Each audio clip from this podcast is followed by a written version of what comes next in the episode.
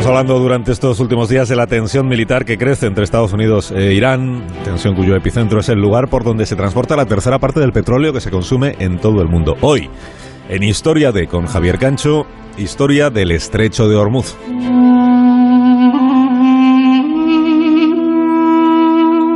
Por el estrecho de Hormuz transitan los barcos petroleros más grandes del mundo. Por esa franja de agua circulan casi 19 millones de barriles de petróleo cada día.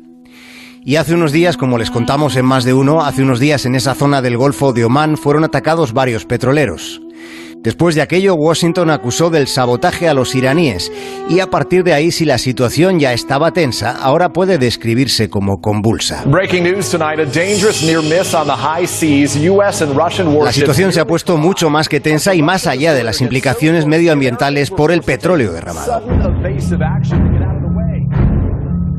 Hay una inquietante actividad militar en una de las regiones más estratégicas de todo el planeta. Por eso no resulta exagerado temer un conflicto bélico a gran escala entre Washington y Teherán. Estados Unidos acusa directamente a Irán de haber puesto bombas Lapa a los barcos que han estallado en el estrecho de Hormuz.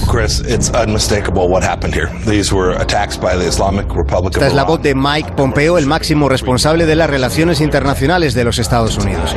Pompeo ha dicho que esos ataques representan una clara amenaza a la paz internacional y ha considerado que son un flagrante asalto a la libertad de navegación. Se trata, dice, de una campaña inaceptable para generar tensión en la zona. Las acusaciones han sido muy duras y suscitan una pregunta inmediata. ¿Qué está dispuesto a hacer Estados Unidos siendo Donald Trump su presidente? Desde que Trump es presidente de Estados Unidos, Washington ha estado tratando de impedir que los iraníes vendan su petróleo, cuando el petróleo iraní representa el 65% de su presupuesto. Piensen en el siguiente dato.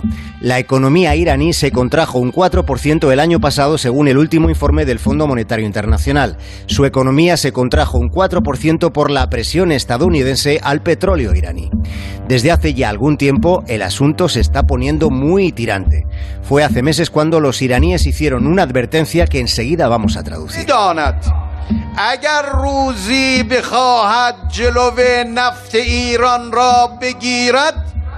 Dijeron los iraníes que si alguna vez Estados Unidos intentaba detener sus exportaciones de petróleo, entonces ningún país del Golfo podrá exportar petróleo.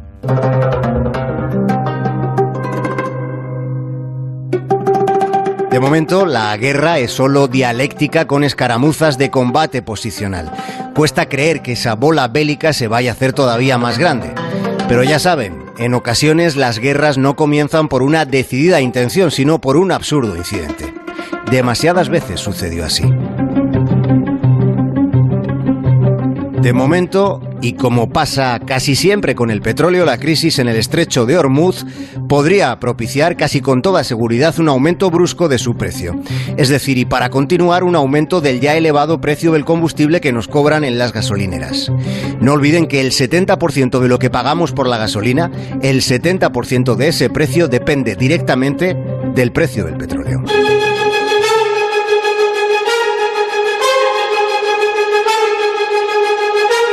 En aspectos cruciales para la estabilidad del mundo y para nuestra estabilidad ahora mismo se está viviendo un momento muy comprometido. Veremos qué es lo que sucede. Más de uno, más radio.